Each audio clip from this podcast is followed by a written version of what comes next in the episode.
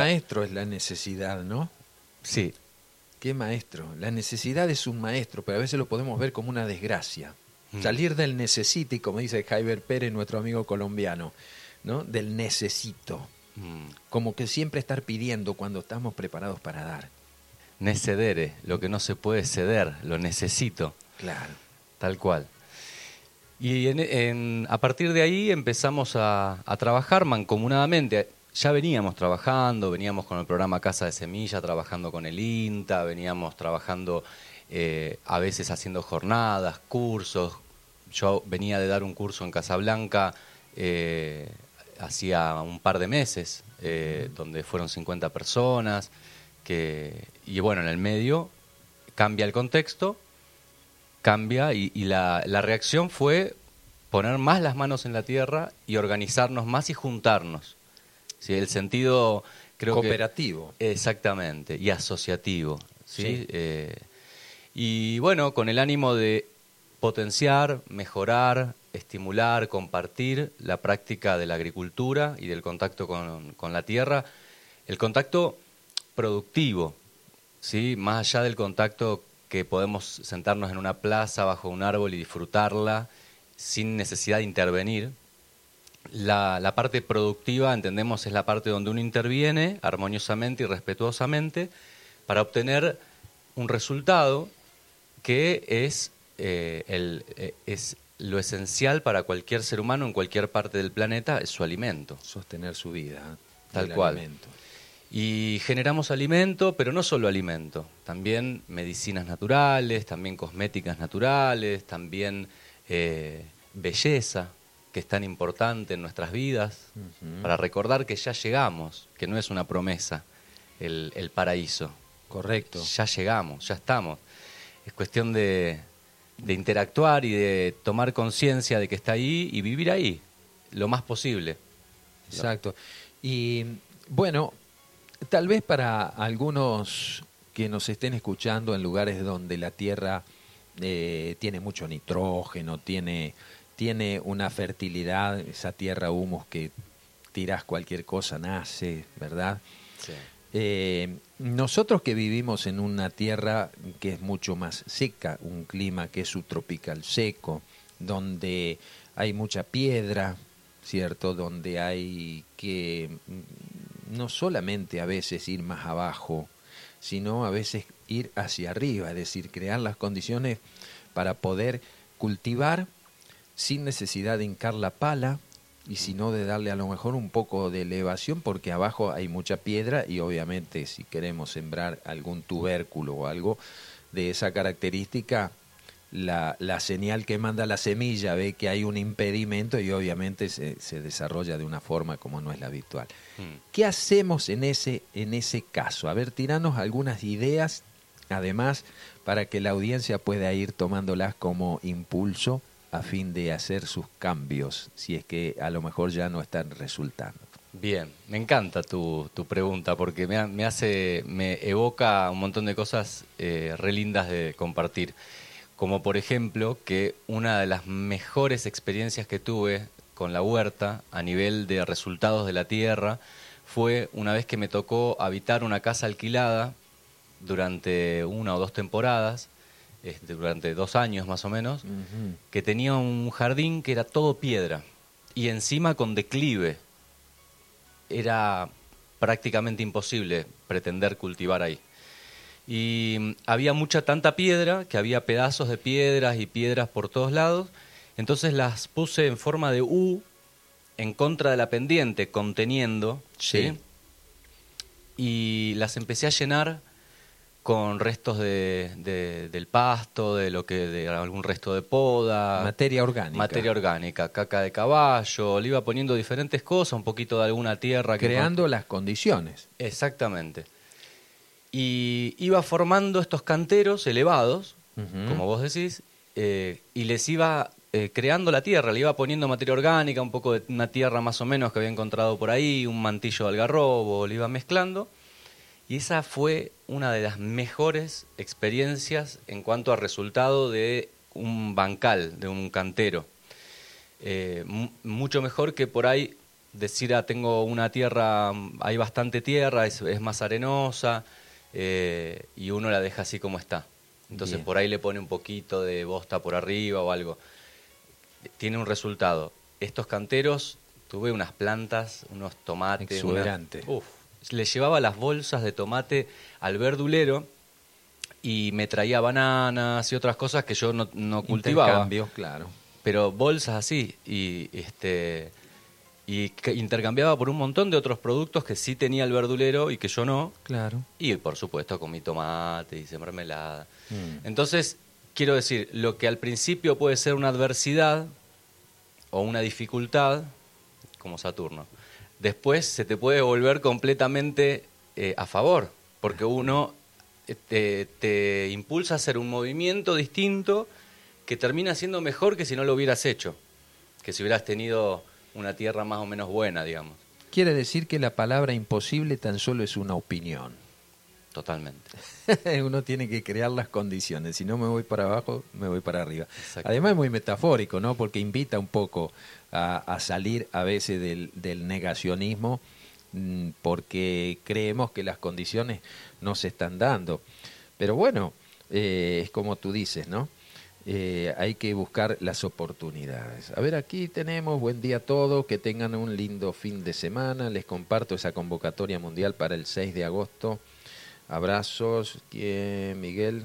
Mm, están hablando aquí de un Zoom. Eh, ya lo vamos a, a- a ir viendo. Saludos a Maxi, dice, qué belleza de programa, gracias. Buen día hermanos, qué lindos escucharlos. A seguir sembrando, Moni de Rosario. Claro que sí, querida. Saludos a Maxi desde Perú y desde Chile, donde me encuentro ahora. Qué alegría escucharlos. Los retransmito a través de Sirius FM. Un abrazo, Félix, para ti también. No nos conocimos, Félix, físicamente o solamente al cruzar tal vez en la calle, pero sí este, acompañábamos muchos de tus programas y la verdad que fue una señal muy linda la que pusiste aquí en Capilla del Monte y con tu trabajo además relacionado con la astrología y todo lo que todo lo que aportó y aporta Félix porque todavía está allí a través de Sirius levantando los programas también de Radio Limón más lo que él hace a través de su propia impronta. Yo lo conocí estuve a- alguna vez en, en- en su radio también, este, incluso hemos hecho al- alguna experiencia radial. Le mando un gran abrazo a Félix. Bien, así es. Un abrazo, Félix. Y bueno, te esperamos por aquí en algún momento. ¿eh? Argentina también debe ser parte de, tus alforjas donde uno va guardando los recuerdos más bellos.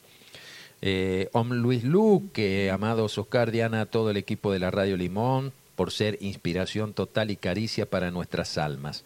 Súper interesantes y profundos los mensajes. Luis y Andrea desde Capilla del Monte. ¿eh? Y hay mucha gente que se está viniendo a Capilla, ¿verdad, Maxi? Sí, sí, sí. Eh, ¿Cuál yo es tu creo apreciación? Yo creo que es un fenómeno que se viene dando ya hace años, pero se acentuó en los últimos años y hay como un- una ola expansiva. Y para mí tiene una lógica y es una lógica muy positiva, lejos de pensar que ah, los que vienen de las ciudades no- nos, nos eh, invaden y de repente lo que algo era tranquilo. Sí, van cambiando los espacios, va cambiando. Capilla no es la misma que hace 10 años o 15 cuando yo la conocí, ni seguramente es lo mismo que fue hace 30. Pero hay un fenómeno de la gente yéndose de las ciudades Sí. hacia espacios más verdes, buscando justamente, consciente o inconscientemente, el contacto con la naturaleza, la vida más natural, un poco más simple, más lenta, acompañando los ciclos, teniendo un invierno frío, un verano cálido, lluvia, más seco. Eh, creo que se está buscando un poco más eso y no siempre el medio artificial del aire acondicionado y los ambientes controlados y el, el exceso de ruido e inform- información que contamina. Mm. Entonces creo que ese movimiento natural que se está dando, que es un equilibrio, porque hay grandes concentraciones de gente en pequeñas ciudades y grandes extensiones de naturaleza completamente deshabitadas. Entonces, un lindo equilibrio desde mi punto de vista sería un poco menos apretaditos y más en contacto con la naturaleza. Expandir eso, que, que se desconcentre un poco, que se te atomice. La, eh, a veces escucho a personas que mm, hace pocos años que están viviendo aquí en la zona molestarse por los que llegan, mm. ¿no? Y yo me pregunto, y si me lo permite a lo mejor la persona que me ofrece esa reflexión, eh, no tener que olvidarnos que nosotros acá debe haber un 50% de habitantes que estamos trasplantados, utilizando un término de la botánica. ¿eh? Eh, y relaciono eso del trasplante de alguien que viene a lo mejor de la pampa húmeda, ¿cierto? A una región como esta, que es más árida, en donde la, la naturaleza te enseña. Si uno camina la sierra, suele ver a veces en las endijas de dos piedras un árbol de un molle, como me tocó ver en los terrones, y me quedé estaciado ahí delante. Mientras los demás seguían caminando, yo me quedé allí observando ese mensaje que te da la, que te da la naturaleza. Y al cabo de un tiempo vi cómo esa piedra se iba abriendo, como un reino vegetal está por sobre el reino mineral y abre la piedra, orada la piedra. Eh, ¿Por qué? Porque no solo quiere vivir, sino porque te está dando un mensaje. A veces nuestra vida particular es como esa piedra rígida, osca, eh, dura, y una semilla de amor hace que se abra y que allí eh, sirva para que aniden los pájaros, para que den los frutos, a lo mejor es una algarroba, tantas cosas que el monte nos da comida, pero no nos estamos dando cuenta porque creemos que tiene que pasar por el escáner del supermercado. Y si no hace titic, no está registrado como alimento. Yo eh, me maravillo siempre, converso con mis nietos, los llevo a caminar, nos metemos en, el monte para explicarle algunas especies y también a escuchar el silencio del monte, el canto de los pájaros, la belleza, el sonido del viento abriéndose camino entre las hojas, el pisar nuestro mientras vamos caminando, cosas que eh, eh, te pueden llegar a sensibilizar, pero que también te dejan una enseñanza y que también son parte de la semilla con la que uno a lo mejor eh, mm, siembra una hortaliza, pero que no solo sirve para alimentarte, sino para que esa especie también cumpla su ciclo evolutivo. Porque no todo es para el hombre, es con el hombre. Entonces así lo vemos también como que es un servicio mutuo. ¿Quién da y quién recibe? ¿Quién te nutre a través de lo que te puede calmar el hambre en el estómago, pero también qué estoy dándole yo al vegetal? ¿Le estoy ayudando a cumplir su ciclo o simplemente lo cultivo para alimentarme? No sé, ¿cuál es tu reflexión? Si te sirve a lo mejor como un puntapié inicial para abordar otros temas de lo que tiene que ser la agroecología. Sí, claro, hermosa, hermosa tu, reflexión. A mí me lleva a pensar en la semilla, en el trabajo que, hacemos con la semilla. Cuando uno selecciona dentro de las plantas que cultiva, una, dos, tres, o, las plantas que sean, que van a ser las que van a dejar su semilla, hay un vínculo que, que va interviniendo ¿sí? ahí entre el agricultor y la planta, ¿sí? que mm, donde yo voy eligiendo ciertos caracteres de la planta, ciertas cosas, y la voy y voy guardando esa semilla y volviéndola a sembrar. Es decir, voy también viendo cuando una planta se desarrolla bien es porque se adaptó bien. Esto que hablábamos de la adaptación al clima distinto al de la pampa. ¿Qué tiene que tener, perdón que te interrumpa a lo mejor, una planta que va a ser seleccionada para hacer semilla? Lo que tiene que tener es que, primero, que sea una planta sana, que sea una planta que tenga las características que yo quiero de esa planta. ¿Y cómo distinguimos una planta sana? Bien, una planta sana. ¿Por color? Y en el, sí, se observa el color, la cantidad de hojas, la, lo que se llama turgencia, que sería el estado, viste, cuando las hojas le faltan agua, que están un poco caídas, ah, o cuando están bien hidratadas, están más paradas las hojas, eso es la turgencia. Eh, Y bueno, el, que, que haya una presencia equilibrada de insectos. ¿sí? No, la ausencia de insectos no es un buen signo y, y el- la sobrepoblación de insectos tampoco, es un buen signo. Sí que haya un equilibrio, que haya vaquitas de San Antonio, eh, que haya este, alguna abejita, algún polinizador, eh, diferentes insectos, incluso hormigas, pulgones, pero en, un, en, un, eh, en una medida equilibrada. Bien. Entonces, este trabajo entre el agricultor y la semilla, yo elijo la planta, podemos resumirlo en la que más te guste de todas las, de, todas las que cultivaste. Pero la que más te guste, ¿por qué? En caso de una zanahoria, una que dio la zanahoria grande, porque algunas son chiquitas y se van en flor, entonces esa planta se estresó, no se, no se pudo adaptar eh, y floreció antes de tiempo. Entonces, la que sí se pudo adaptar, que llegó a dar una zanahoria más grande, por ejemplo, esa yo voy a recuperar la semilla, como un signo de que es eso lo que estamos buscando en esa planta.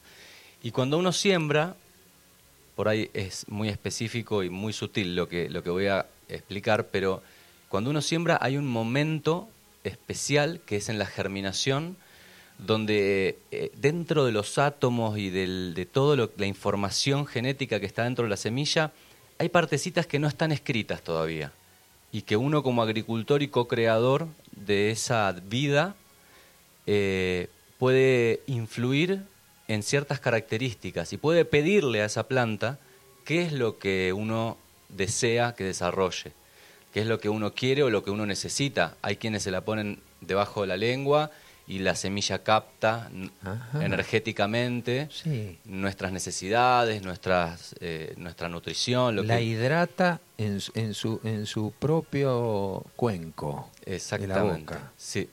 Y después la siembra, y también en la siembra hay pensamientos, vibraciones, palabras que pueden intervenir en ese proceso para que luego la planta crezca en contacto, hay un, un vínculo con el agricultor. A ver, y tiranos algún tips. Sí, Llega el maxi. sí. Ahí eh, preparó el bancal, preparó la tierra. ¿Qué haces? Eh, Que sea instructivo para la gente que escucha y que pueda utilizarlo como un modelo a este, experimentar. Bien. Eh, podemos poner, por ejemplo, las semillas en un cuenco, ¿sí? en un cuenco de cerámica o de madera, y ponerlas al sol, mientras antes de sembrar, para que capten un poquito la energía del sol Sí. y que se vayan despertando. ¿sí? Eh, hay algunas semillas que pueden previamente eh, tener un proceso de activación, pero si supongamos que no y que las vamos a solarizar, y después a mí me gusta sembrarlas una por una y, y decirles gracias. Pero si son semillas de rúcula, por ejemplo, que son minúsculas, Sí. ¿lo haces una por una? No, por ahí no las hago una por una, pero, pero bueno. Las si podés- amerita, digamos sí. No, hay, maíz, hay algunas ejemplo. semillas que uno las siembra una por una, y- inevitablemente, como el maíz, o las habas, o las arvejas, o los ajos, y ahí sí es una por una. Incluso Claro. me ha tocado hasta contar, por una cuestión de, de, Distribuir el, el- el espacio. de distribuir, de tener noción de cuánto uno va poniendo en cada bancal, y contarlas agradeciéndole una por una. Mm. Eh, o a veces uno simplemente puede tener las semillas en la, en la mano, ¿sí? Y está bueno, cuando uno intenciona, es más disfrutar eso como disfrutar lo que ya en algún punto estás cosechando. Entonces, tenés las semillas en tu mano de rúcula y tener noción de que por ahí en un puñadito mínimo puede haber 50 semillas. En una cosita, en menos de media cucharadita de té, Claro. puede haber 50 semillas o más tener esa, esa noción de cada una de esas plantas y, y ver la rúcula grande y sentir el, el olor de la rúcula cuando la corto y la pongo arriba de la pizza o de la ensalada o Sí. sí y, y tener esa, esa felicidad de saber lo que estoy sembrando y, y qué es lo que visualizo eh, como resultado de lo que estoy haciendo eh, sí de, de ese proceso y a partir de ahí sembrarlas. Y después, bueno, métodos, hay uno por cada agricultor. Ah. Eh, Pero, pero bueno, hay algunos que, que compartimos muchos, Sí. que son más habituales, y otros no tanto. Habilitaron una señal allí en red de productores, donde estoy, gracias que me han incluido también, Ujú. Donde obviamente me informo, me aprendo muchas cosas de todo lo que suben. Y eh, esa red de productores es solamente para los que estamos viviendo aquí en la región, aquí en Capilla del Monte, las proximidades, o si Sí. la audiencia, por ejemplo, quiere entrar, este Ana de Tolwyn, ¿no? allá en Tierra del Fuego, si bien el clima es distinto, todas esas cosas, pero bueno, está interesada y quiere aprender eh, a ver a lo mejor dentro de un vivero cerrado, ¿cierto? Un invernáculo, pueda ella hacer su experiencia. Eh, eh, podría también recibir parte de información o existe algún otro medio por donde informarse, la gente que no vive en Capilla y en la región. Sí, la red de productores, como lo dice su nombre, red de productores orgánicos de Capilla del Monte, es para Capilla del Monte y alrededores y se intenta que más que... ¿Vieron? Casi todo el mundo que usa Facebook ha visto los grupos, como a veces uno publica una cosa, otro otra, y uno va aprendiendo y compartiendo con los demás, uno sube y dice, mira mis rúculas, mira lo que sembré, y está buenísimo. Eso es un formato, y no importa en qué, en qué parte del mundo estés, todos pueden participar porque es virtual. La red de productores es una red que tiene un componente un poco más físico, que es que somos productores de una región donde tene- tenemos la accesibilidad suficiente para poder trabajar en equipo y poder, por ejemplo, hacer compras en conjunto, Comunitarias. comunitarias, Bien. donde poder intercambiar abierta y espontáneamente cualquier tipo de semilla, insumo, plantín, fruto, verdura. Entonces es algo que nos conecta en un plano físico, Está bien. independientemente de la virtualidad que es la herramienta de comunicación. Ahora, sí tenemos en, por ejemplo, Facebook una página que es Capilla Come Orgánico, que Ajá. es completamente abierta. Hay mucha gente que ha venido de, por ahí de visita y se ha preguntado, ay, ¿dónde puedo comprar verduras? Entra a Capilla Come Orgánico y puede encontrar no solo información de verduras y para comprar, sino que información sobre cultivos y, y- y técnicas, tips, datos útiles. Eh, a- transmitimos a veces talleres en directo y, y los- y Ajá. quedan registrados ahí. Ah, está interesante. Sí, Capilla Come Orgánico. Eh, en Facebook eh, aparece inmediatamente cuando pones esas. Está bien. esas ¿Y Capilla palabras. come orgánico? Yo creo que Capilla come cada vez más orgánico. Mm. Eh, todavía, eh, si es mucho o es poco, depende Sí, del punto de vista. sí. Eh, yo, esto es un dilema. Mucha gente dice, yo no vendo mis, ver- mis verduras porque primero tengo que comer yo y cuando yo no vaya más a la verdulería, recién ahí, si me sobra algo, lo venderé. Ok, es respetable, es un punto de vista, es un criterio. Yo tengo otro que es, yo, por ejemplo, en una temporada coseché eh, un cuarto de tonelada de zapallo, ¿sí? Eh, habíamos cosechado en grupo, en conjunto, una tonelada 200 y cuando repartimos me tocaba más o menos, no sé, serían 200 kilos, una cosa así. Yo podía elegir comer zapallo yo todos los días, todo lo que quisiera, hasta que se me terminaran, o podía vender algunas, comer, regalar, trocar, hasta que se terminaran mucho más rápido. ¿sí? Eh, yo prefiero eso. Yo prefiero que la verdura circule y que cada vez más gente, aunque sea por momentos, esporádicamente y en pequeñas cantidades, empezar a llevar a la mesa de mis vecinos y vecinas y todos los pueblos y, hasta donde pueda eh, alimento orgánico producido por, por mis manos en muchos casos o por nuestras manos y ¿Y los comercios están, están habilitando espacios para, eh, por ejemplo, lo que ellos compran en el mercado central y lo que producen los productores orgánicos eh, de, de acá de Capilla? sí. ¿Existe ya una apertura en ese sentido? Sí, existe y, y se va profundizando, porque en principio eh, sí nos compran varias verdulerías, Bien. dietéticas, eh, restaurantes que ofrecen platos con alimentos orgánicos, nos compran la producción, que por el momento no, no abastece la, totalidad de la demanda. Es mucho mayor la demanda que la producción. Sépanlo, productores, porque eh, cualquiera que tenga el ánimo de producir alimentos sepa que hay mucha gente buscando alimentos orgánicos y es poco, poca la oferta para tanta demanda. Bien.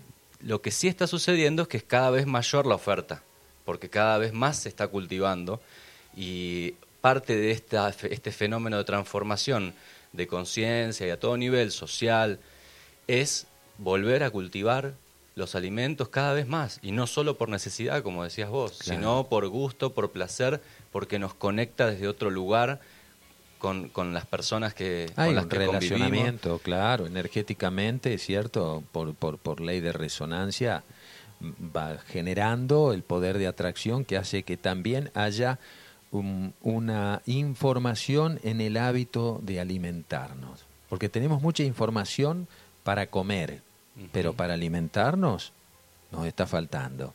Por eso habilitamos también en este programa digamos, la parte fitoterapéutica, si bien aborda la parte de, de, la salud, también hace a que, como decía Hipócrates, que tu alimento sea tu medicamento.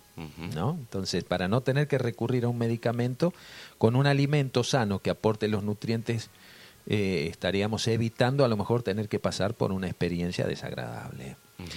Bueno, la noticia que estás dejando es muy importante porque a veces Capilla del Monte no es simplemente las luces en el Uritorco, sino mucha gente que hace cosas por la vida, que está rescatando y que está creando de alguna manera, pasito a pasito, un, modo cultural de convivir entre nosotros, también de una manera orgánica. Tal cual. Porque yo creo que todo tiene que una relación, ¿no? La manera orgánica de nuestros relacionamientos, la manera y la importancia del otro, haciendo y respetando lo que está haciendo. Es decir, eso está trayendo un cambio cultural que puede llegar a ser un modelo para otras regiones. Totalmente. Hablemos del calendario biodinámico. ¿Cómo no?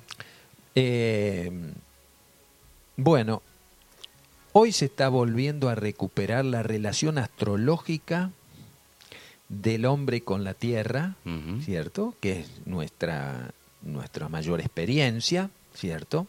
El hombre habla de la tierra como si fuera propia y no es el, este, sino un invitado en esta gran huerta grande que a nivel este sistema solar representa nuestro mundo, donde seres de otros mundos vienen a recoger especias de este lugar, que tal vez no se sepa abiertamente, pero sí tenemos esa información por otras vías, que están llevándose a poder mm, implementarlas en mundos que están encontrando una atmósfera donde esas especies de vegetales van a ser lo que le darán después una posterior eh, posibilidad de vida a determinados humanos o humanoides.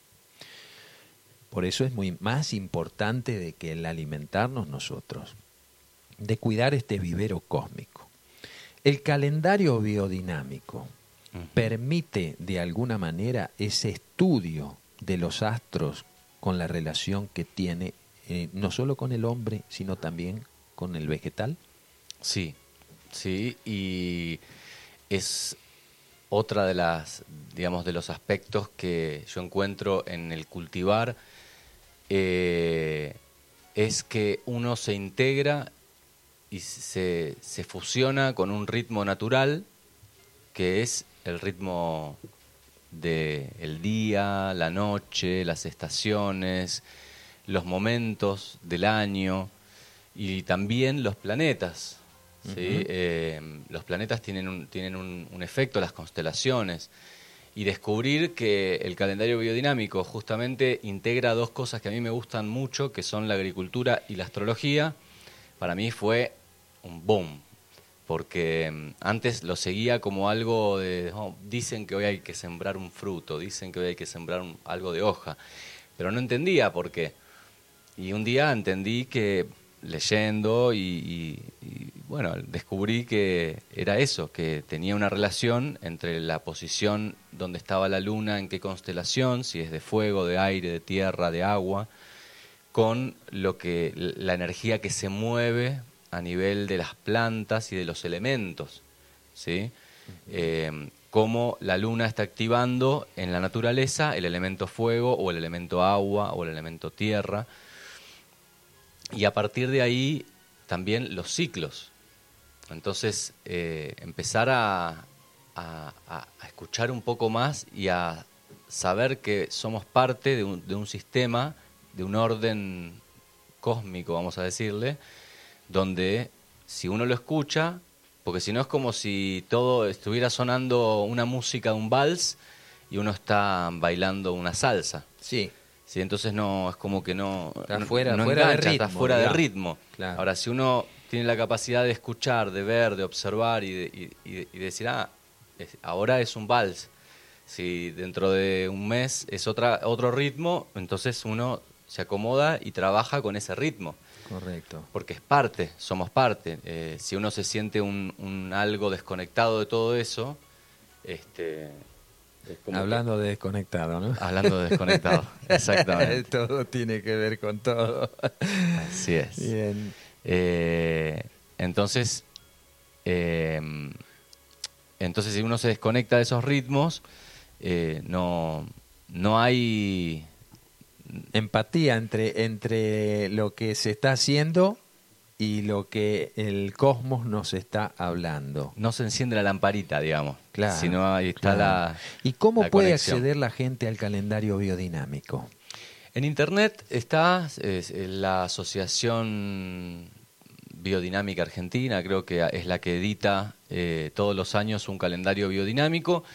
También hay otras personas, yo conocí una agricultora uruguaya, Diana Benítez, eh, que también es, eh, no sé si es astróloga, pero es estudiante de astrología por lo menos, que tiene, edita su propio calendario para, el, para cada mes, ¿sí? y lo hace circular, entonces Ajá. lo hace siguiendo la luna, día por día, donde va a estar la luna, y va dando diferentes días de, de siembra para todo el periodo. Eh, y debe haber otros seguramente. Y para mí lo que yo deseo es eh, llegar a entender y, poder sentir y poder un poco intuitivamente y, y de conocimiento eh, no necesitar el calendario, eh, saber que después terminan estos días de calor y viene un, ¿sí? un poquito de frío. Ahora, por ejemplo, pasó una ola de frío y se viene una de vuelta una otra de calor. otra de calor y ya estamos en agosto. Agosto hay que preparar lo, los los este los almácigos, por ejemplo, de tomate, pimiento, todo lo que corresponde al periodo estival. Exactamente. Eh, dentro de invernadero. Ah, ¿no? está bien. Sí, dentro de invernadero, esperando, uh -huh. porque puede todavía venir una última ola de frío en septiembre, ¿sí? Sí. O finales de agosto. Eso ha pasado en reiterados años, ¿cierto? Por eso. Donde a veces las plantas aumenta o el productor hace unos días de calor, bueno, riego, uh -huh. ¿sí?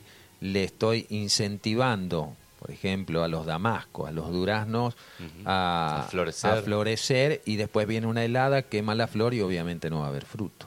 Exactamente. Bien, ¿cómo sería el comportamiento? Ir regulando de alguna manera la humectación. Sí. Preparando, sí, la humectación es relativo eso, porque por ejemplo, eh, si uno tiene un jardín donde tiene mezclados, por ejemplo, canteros con, con otras cosas, aromáticas, al pie de un frutal, sí. es difícil regar el cantero y no regar el frutal. Claro, claro. Entonces, a veces eh, yo trato de mantener medianamente bien irrigado durante todo el año, ¿sí? Eh, independientemente de los momentos. Sí acompaño al, al, al, al pedido de agua que la tierra me hace. Bien. O sea, yo me guío por lo que la tierra me está pidiendo. Los días de mucho frío son días que secan mucho la tierra, tanto como el calor. Claro. Las heladas hacen que todas las plantas saquen, saquen, saquen todo el agua para no mm. congelarse, sudoran, exudan el agua y, y, y secan mucho la tierra.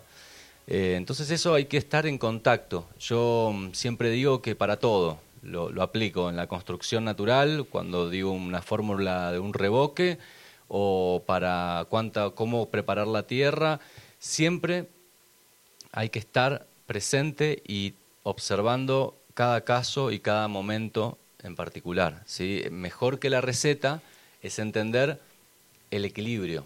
Entonces yo voy a poder saber eh, qué es lo que falta o qué es lo que sobra o cuándo es momento y cuándo no. Correcto. ¿sí? Entonces ya no lo pasamos tanto por el Lo intelecto. Sí, el- lo intelectual sirve como una guía, o sea, para no, no empezar haciendo cualquier cosa y estar Pero la observación y la práctica no es menos importante. totalmente. Tenemos una preguntita para vos acá, dice una oyente desde Tolwyn, en Tierra del Fuego, mencionando hace un ratito a ello.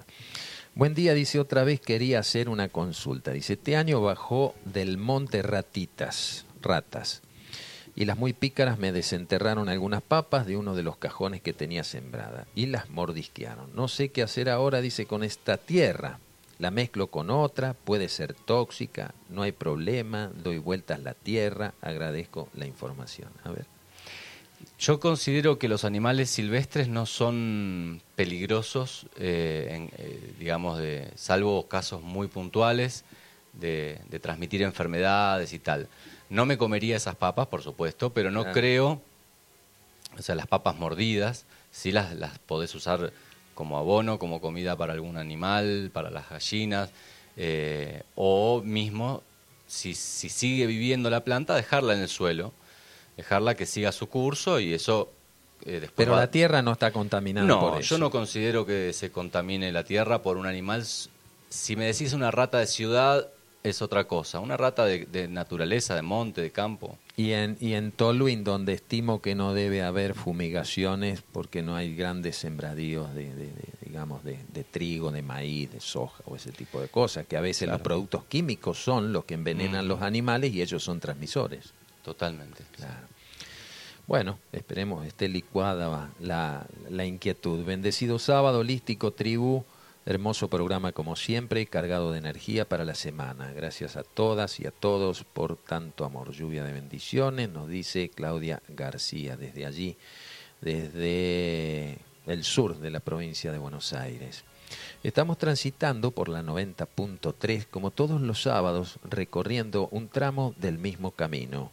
En esta frecuencia 90.3 podés dejarnos tus mensajes al 3548-432-285 o 3548-585220.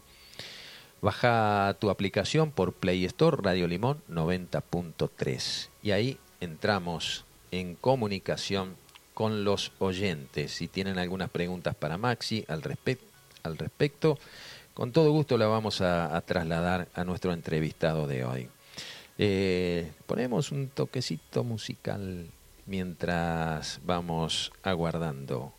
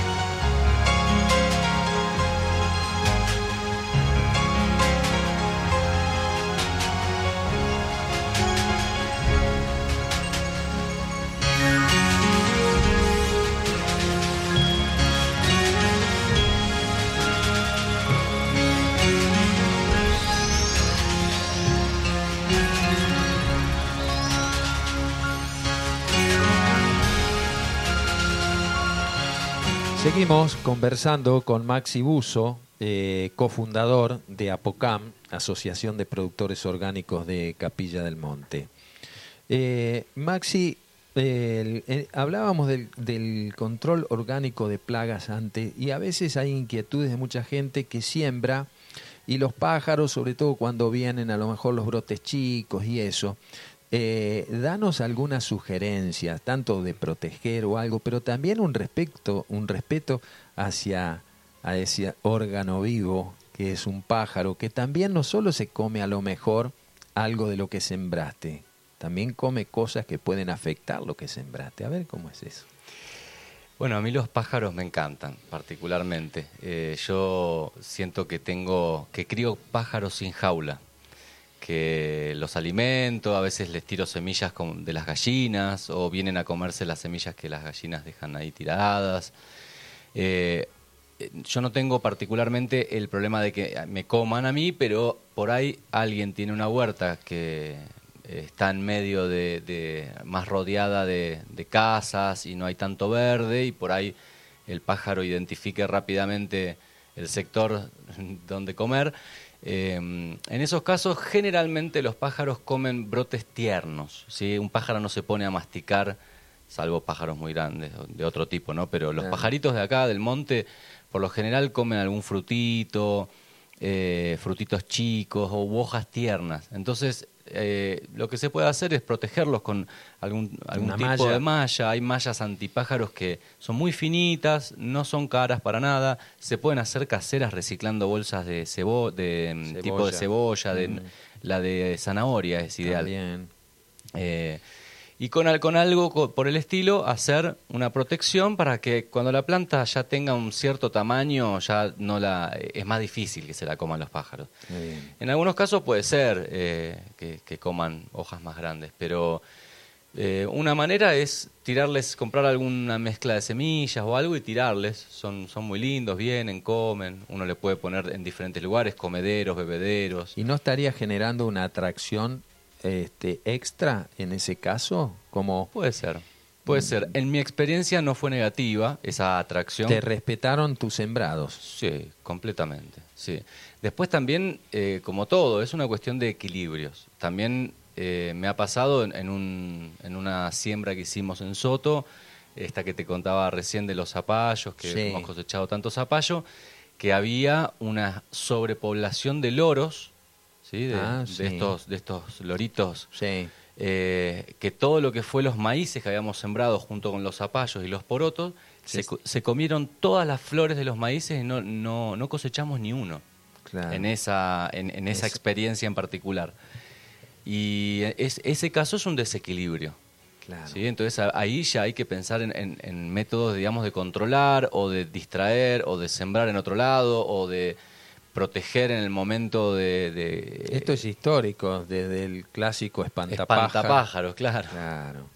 Eh, pero parece que la evolución hoy hace que también ellos evolucionen, que ya no sean a lo mejor un instrumento de, distracción.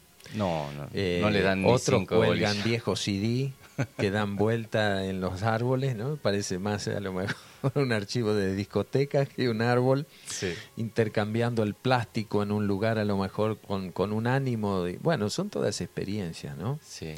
Y, pero también el, el, pájaro se come el pulgón, se come el ácaro, se come otros insectos que a veces no son muy benéficos, ¿verdad? las lagartijas. ¿Es conveniente poner sapos dentro de una huerta?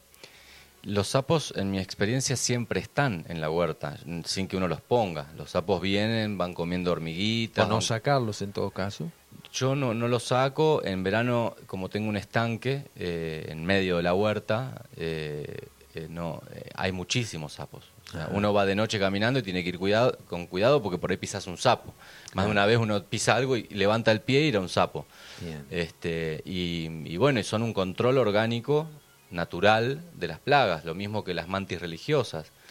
Y otros insectos que, por ejemplo, la mantis come pulgones. las hormigas, en cambio, hay una variedad de hormigas que los cultivan a los pulgones como ganado porque ellas se alimentan de unas eh, secreciones que, que dejan los pulgones. Entonces ellas los crían para comerse esa cosa dulce que les da el pulgón. Y los cuidan, y van y vienen, y vos ves que la- están las hormigas ahí y no se comen la planta y tampoco se comen los pulgones. Y decís, ¿qué están haciendo? ¿Qué? Y van y vienen, y van y vienen. Y hacen eso, una simbiosis donde, por un lado, parasitan a la planta, porque el pulgón sí se alimenta de la planta, Claro. de la savia de la planta. Pero como te decía recién, en cierto equilibrio no hay ningún problema. La planta sigue creciendo, bueno, a veces más, a veces menos. El tema es cuando se pierde ese equilibrio. ¿Hay algunos productos de baja, toxicidad que son aptos para la huerta a fin de curarlo? ¿O algún caldo bordelés? A ver, alguna información en ese aspecto. Sí, sí, o sí. purines. A ver, contanos. Sí, sí, hay productos de nula toxicidad, digamos, de completamente orgánicos. eh, ¿Y químicos hay algunos de baja toxicidad que se pueden emplear?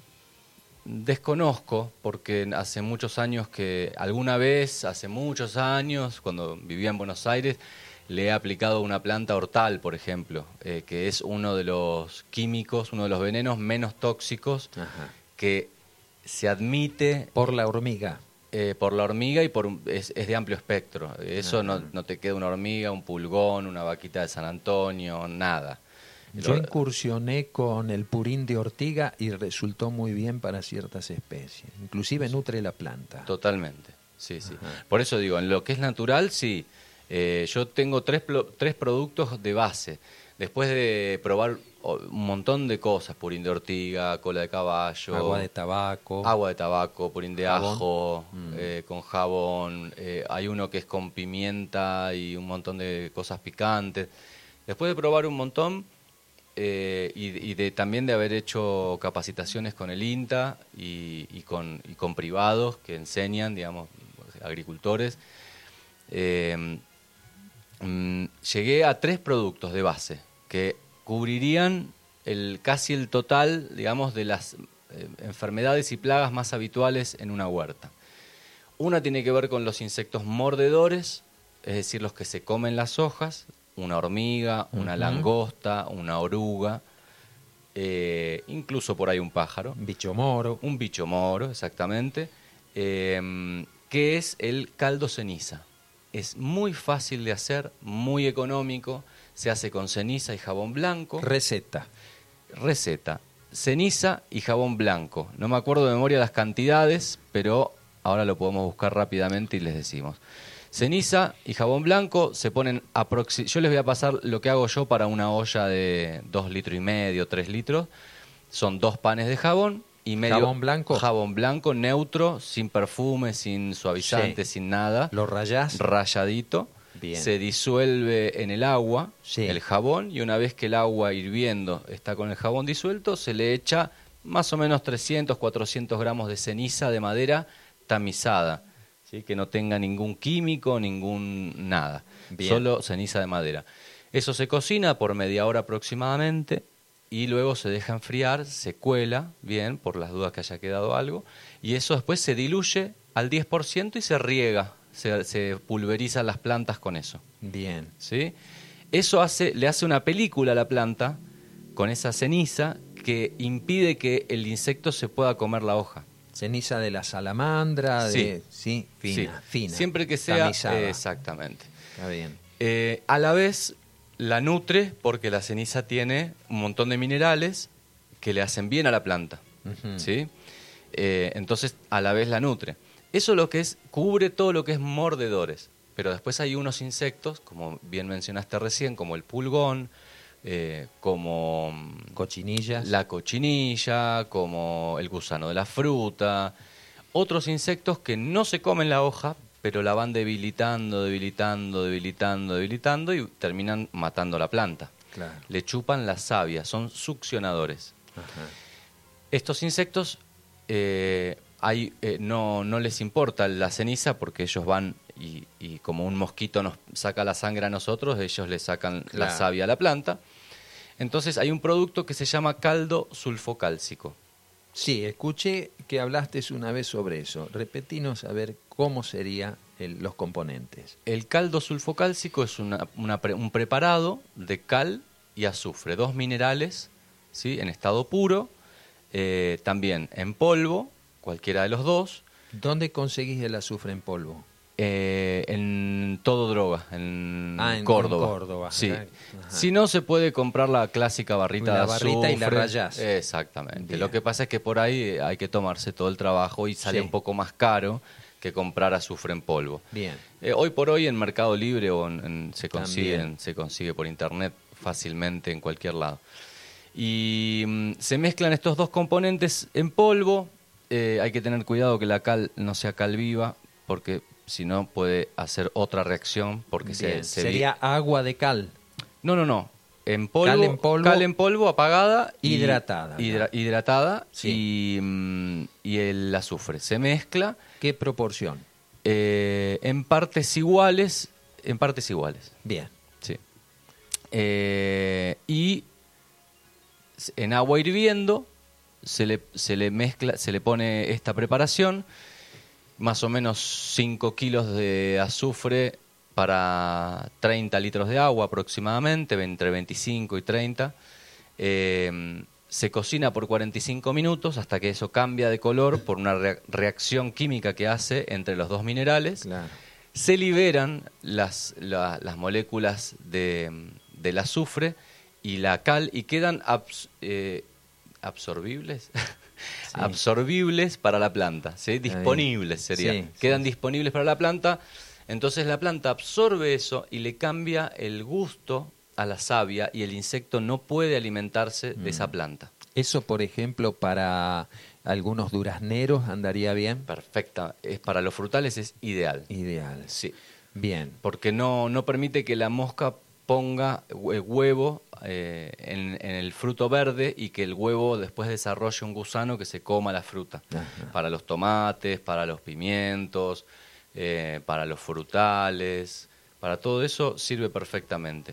Y hay un producto más que sería el fertilizante, porque toda planta sana eh, y libre de plagas y enfermedades comienza, digamos, con una buena nutrición. ¿Qué le ponemos, por ejemplo, a los frutales en, en la ollita que se le abre? Ahora. Se pueden poner muchas cosas. guanos. Hay muchos métodos, puede ser guanos, puede ser bokashi, que es un, un preparado que se hace Sí. con guanos y con un montón de elementos y se, se composta. O también se lo puede pulverizar o regar con un fertilizante líquido que tiene un montón de nutrientes en estado líquido y es más fácil de absorber, es más rápido, ¿sí? es un efecto más rápido. Los, los sólidos son de liberación lenta. Está. ¿sí? Es decir, que uno le pone un guano y eso va fertilizando de a poco. En cambio, algo líquido puede absorberlo la planta La raíz, rápidamente. claro, al nutrirse. Sí, hay unos preparados muy interesantes que son como fermentos este, con microorganismos vivos y un montón de cosas que son Muy buenas para la planta. Bueno, eh, vas a volver a hacer radio. Así es. Bueno, a ver, contanos para que la audiencia ya lo vaya agendando y te pueda ir escuchando, eh, donde vas a incursionar en una temática distinta a la, a la que estamos hablando, Así es, aunque tenga su relación paralela, ¿no? totalmente. Creo que tiene relación con, con casi Bien. todo. Bueno, el Maxi vuelve, vuelve a hacer radio, vuelve a la 90.3 y contanos un poquito de este proyecto, Maxi. Bueno, vamos a hacer una- un programa radial en formato miniserie sobre astrología, eh, entrevistando a diferentes personas eh, de diferentes eh, Signos. de diferentes signos, exactamente, y de diferentes ocupaciones que se dedican a diferentes cosas.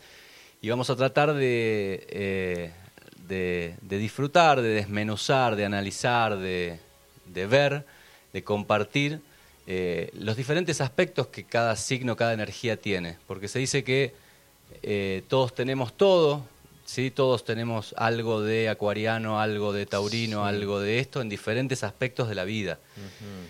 Y es muy interesante eh, cómo a veces uno conoce solo una parte de las personas, que es la parte cuando se vincula, depende del vínculo que tenga, Claro. conoce esa parte y, y hay un todo ¿sí? que la conforma. Y bueno, eh, vamos a estar compartiendo eso. Son 13 capítulos. eh, vamos a hacer un capítulo introductorio, como son las 13 lunaciones en- en- en un año. Ajá. Y vamos a hacer un primer capítulo introductorio general, donde vamos a, a dar una vuelta rápida sobre el zodíaco y, a entender un poco por dónde viene la cosa, de qué se trata.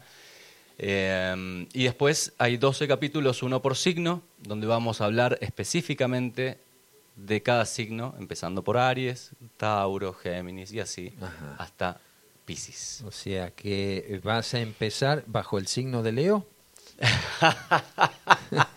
no, vamos a empezar. Ah, vamos a empezar bajo el signo de Leo. Claro, en la época de Leo. Sí, sí, pensé que me preguntaba si íbamos a empezar por para empezar. No conozco mucho de astrología, pero bueno, eh, tiene su aditamento. Lo comprobé en mi propia experiencia personal. Claro, tiene mucho que ver con la, con la expresión. Claro, está bien. ¿Y cuándo largas con el programa? Eh, ahora en agosto. Estamos definiendo ahí este, la fecha bien, posiblemente sea el 13, pero... Este, ¿Y en qué horario, Maxi? Va a ser los viernes de 7 a 9 de la noche, de 7 de la tarde a 9 de la noche. Qué bueno, qué oportunidad para no prender la tele. Totalmente. y, vamos, están, digamos, estamos ya disfrutando eh, todo lo que hay para charlar, compartir, divertirnos, eh, hay cosas muy interesantes. Claro que sí, claro em, Viendo la astrología. Bueno, gracias a Dios acá, eh, tanto a través del trabajo que hacía Félix, por ejemplo, aquellos años, lo sigue haciendo ahora desde Perú, pero este, también lo de Leo Córdoba, eh, esa visión de la astrología eh, que va mucho más allá de eh, interpretarla como un entretenimiento para ver cómo me va a ir hoy en el día, sino aquello que tenga que ver con una relación hacia otra perspectiva de desarrollo también, ¿no? Rescatar y revalorizar un poco la astrología como lo, hacían los referentes que mencionamos. Totalmente, sí, hay dimensiones, yo estudio con Leo Córdoba y como estudiante de astrología eh, hay un montón de cosas que voy descubriendo que tienen que ver con diferentes profundidades. ¿sí? Hay un, claramente hay una, hay, para todo hay una dimensión superficial que no tiene nada de malo, solamente que es una parte, claro. Que es la, astrología del horóscopo, digamos. Mm. Que a mí personalmente no me desagrada, pero es solamente la superficie. Después hay un montón de profundidades y cosas a ir eh, eh, descubriendo que sí tienen que ver con esta conexión que tenemos con el cosmos. Que no estamos separados de, de, todo eso. Nos movemos en un movimiento... Sí, sincrónico. Sincrónico. Claro, el sincronario maya, como decían ellos, ¿no? eh, para Mando un abrazo a Leo, muchas gracias a, mi profe de astrología. Totalmente, acá es nuestro astrólogo este, de cabecera, como dice Fascu en sus programas. Bien, para ir despidiéndote, Leo, agradeciéndote esta disponibilidad como siempre para conversar sobre las cosas que también hacen al desarrollo integral del ser humano, eh, al reconectarnos con... Nos quedaron cantidad de preguntas, pero bueno, no te vamos a gastar en uno solo. vamos a convocar más adelante para seguir profundizando sobre el tema. Y, y desearte lo mejor en esta nueva etapa aquí en la radio, de que puedas desarrollar todo esto con, con con la simpatía, con el amor con que vos haces todas las cosas y que sea para la audiencia una oportunidad de esos viernes de 9 a 10, ¿eh? De 7 a 9. De, 7 a 9, perdón. Este, y lo vamos a ir anunciando en la radio para que lo vayan agendando. Te agradecemos mucho y bueno, lo mejor como siempre para vos, Maxi, y tu familia. Muchas gracias. Muchas gracias por, por la invitación y es siempre un placer estar aquí. Muy bien. Así pasó nuestro querido amigo del alma, hermano eh, Maxi Buso, con estas nuevas propuestas y, a seguir sembrando en los corazones, ¿eh? que esa es la idea. Vamos a ir con, con este audio. Eh, acaba de suceder, dicen. Escúchenlo con mucha atención. Acaba de suceder. Que el mundo cada vez está peor y eso es algo que han venido diciendo desde tiempos inmemoriales. Siempre se ha pensado que las cosas siempre están mal. Tan solo unos pocos logran darse cuenta que todo en esta vida es información, interpretación. De ti depende con qué alimentas tu conciencia. De ti depende ¿Cuál es la información que permites que entre todos los días a tu cuerpo mental, a tu atención, a que le pones atención todos los días. Te das cuenta que cuando colocas tu atención en todas esas cosas negativas que aparentemente están sucediendo, lo único que pasa es que te estás hundiendo cada vez más en un abismo sin fondo de negatividad y muchas personas no se dan cuenta que esa es la idea. Para eso está diseñado el entretenimiento, para distraerte de lo realmente importante, cuando en realidad son mecanismos subconscientes que nuestra propia conciencia colectiva activa para no querer ver hacia adentro. Desde hace mucho tiempo, Carl Gustav Jung lo dijo, quien mira hacia adentro despierta y quien ve hacia afuera simplemente sueña. Sin embargo, la mayoría de las personas atrapadas dentro de su propia atención, atrapadas en el entretenimiento, no se permiten observar hacia adentro y conectar con la belleza que se encuentra dentro de ellos. Muchos dirán, pero ¿de qué belleza hablas dentro de mí si todo lo que me rodea está cada vez peor? Y no se dan cuenta que están siendo manipulados como títeres por su propia inconsciencia, por su propia negatividad. Recuerda también algo muy simple, si quieres frenar el fuego con más fuego, lo único que vas a hacer es crear aún más. Y de esta manera se hace un círculo vicioso en donde cuando menos te das cuenta todo tu entorno aparentemente está siendo cada vez peor y lleno precisamente de noticias y de cosas negativas. Pocas personas comprenden que eso es algo que pueden controlar a su voluntad si aprenden a poner atención a las cosas que realmente importan, su propio desarrollo interno, su propia oscuridad, en lugar de estar luchando con la oscuridad que aparentemente existe en el mundo externo, es mucho más útil atravesar y conectar con la oscuridad que se encuentra dentro de nosotros. Esa oscuridad que está dentro no es algo negativo, es algo que está ahí para ser iluminado, para hacerlo ver. Precisamente, lo que hace que la vida no se transforme no es lo que ya sabes, sino lo que ignoras de tu vida lo que ignoras de ti mismo. Y es así como comprendes que lo que aparentemente era muy negativo dentro de ti es un gran tesoro, pero para ello tienes que aprender a atravesarlo. Cuando las personas sienten tristeza o soledad, en lugar de adentrarse dentro de ese sentimiento y saber qué les está diciendo eso dentro de ellos, prefieren entonces adormecerse, entretenerse y sin darse cuenta comienzan a ver eso proyectado en el mundo. Entonces, ¿cuál es la fórmula? ¿Qué podemos hacer? Exactamente eso. La oscuridad está ahí para ser iluminada. Cuando sientes esta soledad dentro de ti, lo único que tienes que hacer es aceptarla. Y una vez que la aceptas, entonces se transforma. Sin embargo, se entiende que da miedo. No existe mayor miedo que el miedo a enfrentarnos a nosotros mismos, a conocernos a nosotros mismos. Y es por ello que de manera inconsciente buscamos pelear contra todos, contra el mundo, contra todo lo que no sea yo mismo. Porque de esta manera podemos librarnos del gran terror que constituye el conocernos a nosotros mismos. Date cuenta que absolutamente todas las personas que aparentemente están muy enojadas, que están muy molestas con el mundo, en realidad están así con ellas mismas. Nada es personal. Las personas, todos nosotros, como seres humanos, estamos en un encuentro continuo entre nosotros mismos y el gran misterio, el misterio de la vida, el misterio de lo que algunos llaman Dios. Pero date cuenta cómo estamos llenos de programaciones que nos limitan. La mayoría de las personas se enfocan en lo negativo y todo lo que te he comentado con anterioridad, porque nadie les ha dicho la maravilla que son, lo extraordinaria que es su existencia. Y como nadie se los ha dicho, entonces se cierran a esas posibilidades. ¿Cuándo fue la última vez que pusiste atención a la naturaleza que te rodea? ¿Cuándo fue la última vez que te percataste de los pájaros que cantan cerca de ti? ¿Cuándo fue la última vez que viste el maravilloso cielo, y las formas extraordinarias de las nubes. ¿Cuándo fue la última vez que te diste cuenta que tienes un cuerpo extraordinario?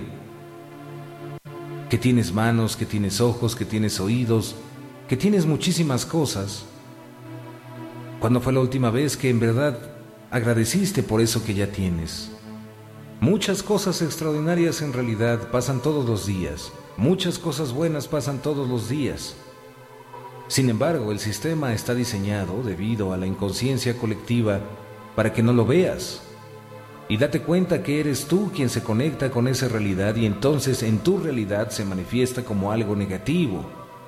Pero las cosas en sí son neutras, no son buenas ni malas. El asunto aquí es cómo interpretas las cosas que suceden, en dónde colocas tu atención.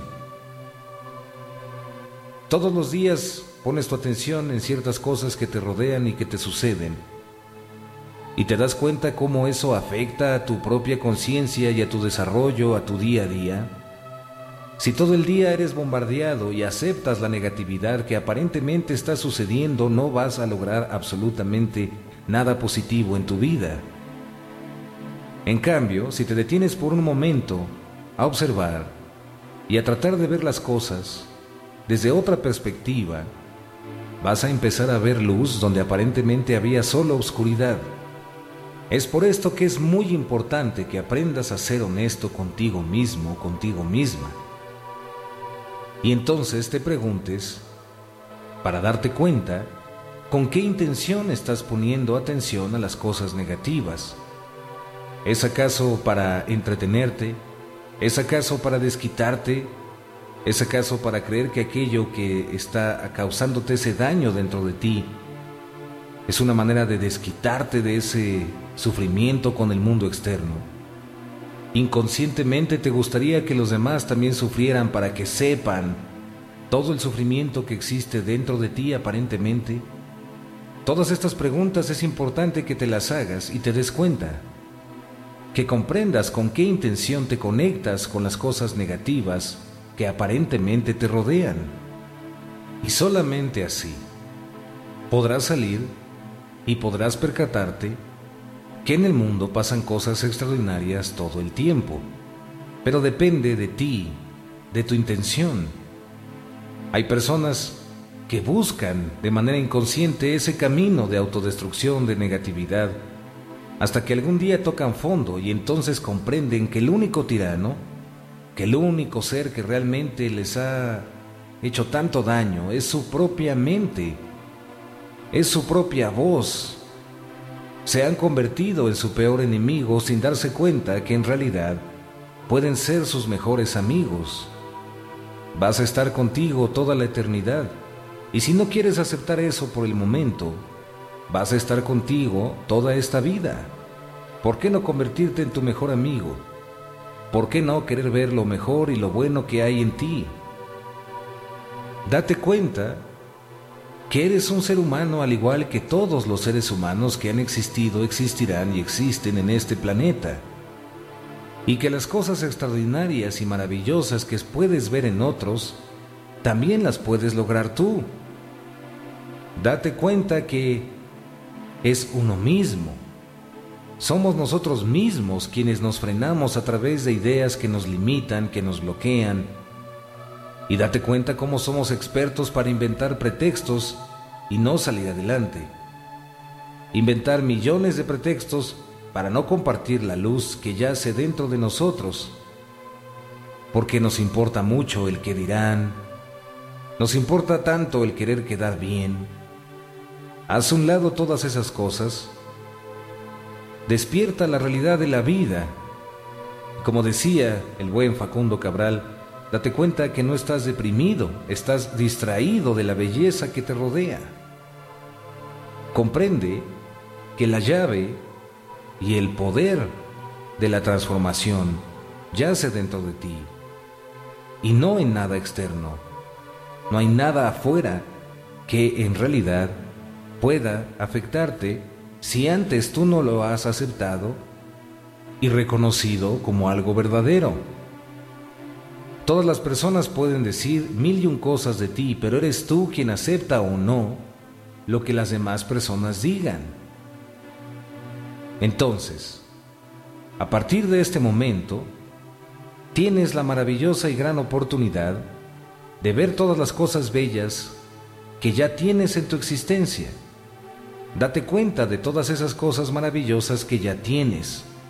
Y a partir de ellas, y gracias a esa energía de gratitud y de reconocerlas, entonces puedes cambiar tu actitud y transformar tu existencia, para que de esta manera, al transformarte a ti mismo, transformes a todos.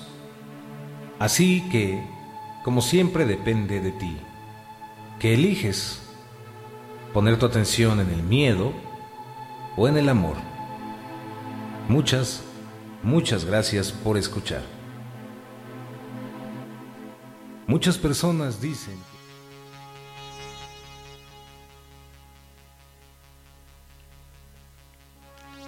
90.3.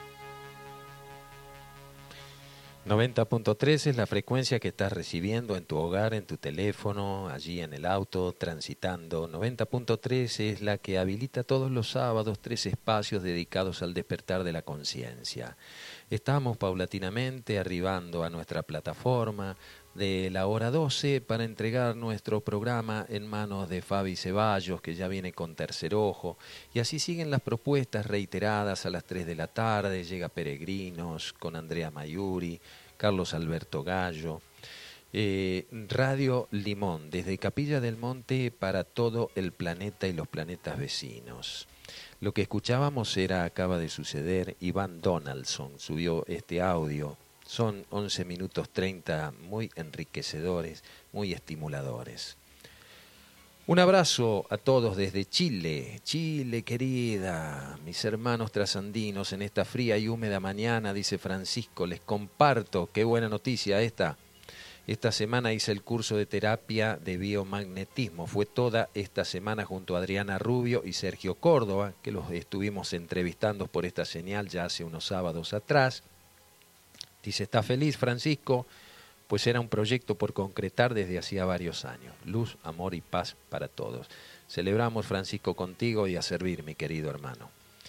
El 11 de septiembre, en el balneario municipal, habrá un intercambio y feria de productos orgánicos, ¿eh? intercambio de semillas. Eh, esto quedó pendiente de la charla con Maxi Buso, pero la queremos hacer eh, este, presente para que lo vayan teniendo en cuenta. El 11 de septiembre en el balneario municipal. Organiza APOCAM, Asociación Productores Orgánicos de Capilla del Monte, con el apoyo de la municipalidad, del INTA y del Ministerio de Agricultura. Agendalo, 11 de septiembre. También en el día de mañana, el proyecto Caranday, quienes estuvieron precisamente compartiendo con nosotros aquí allá el año pasado, eh, este proyecto que apunta a mm, generar árboles autóctonos de nuestra región después de los incendios, eso despertó una conciencia muy especial. Eh, este grupo de vecinos se asociaron con esta sensibilidad al ver el monte arrasado por el fuego, en donde muchas especies les cuesta mucho por el tipo de suelo y de clima que nosotros tenemos y que es una reserva. Esta es una farmacia natural.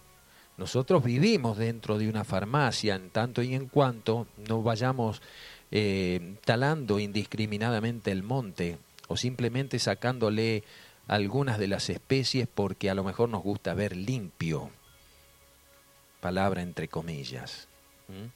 Eh, y bueno, esta asociación, este proyecto Caranday, en el día de mañana, precisamente, en el día de la Pacha, eh, invita a todos aquellos que quieran adquirir pastelitos y empanadas por el monte, dice, estarán listas a partir de las 12.30 de este domingo.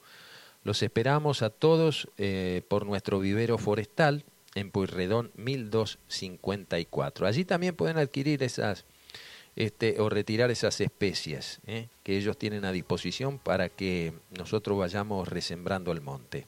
En Pueyrredón 1254 están los pastelitos y las empanadas de carne. Con sus recipientes tienen que ir para evitar el uso de descartable. ¿Cómo? Ah, ¿querés saber el precio? Sí, ya te los paso.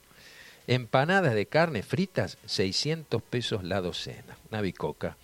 Y pastelitos de membrillo y batata, 400, para celebrar el matecito de la tarde y la hacemos completa el domingo. ¿eh? Se agradece eh, que también lo difundas allí entre tus redes, porque entre todos estamos brotando, el monte está brotando. Hay que apoyar a este proyecto Caranday, que están haciendo mucho bien en todo sentido, mucho bien en todo sentido. Bien, eh, nos queda mm, para el cierre musical un temita, un mantra, eh, para que ese mantra vaya quedando resonando en vuestros oídos y que sea también un campo de preparación para el programa del tercer ojo que ya está llegando en breve, el Fabi Ceballo con sus nuevas propuestas. Eh, nos dicen desde Brasil, linda y verdadera mensaje y reflexión. Muy precioso oírlos. Gratitud, gratitud, gratitud, gratitud nosotros a ustedes que están del otro lado. Que los sábados se reservan este espacio de tres horitas para compartir juntos y hacer juntos este puente entre las dos orillas. Se llama el programa La Otra Realidad. Gracias por compartir con todos nosotros, gracias a nuestro director en el control técnico, Facu Acoglani, y siguen las nuevas propuestas de Radio Limón. No te muevas de este dial, apoyanos porque también lo hacemos entre todos. Un abrazo grande, deseamos una pronta recuperación para Marisa, compañera de Andrea Barnabé, que iba a estar con nosotros esta mañana y han tenido que, obviamente, suspender su participación en el programa. Le deseamos lo mejor, una pronta recuperación y un buen retorno a su querida La Plata. Un beso grande para todos. Nos escuchamos el próximo sábado a las 9 de la mañana intentando llegar a la otra realidad.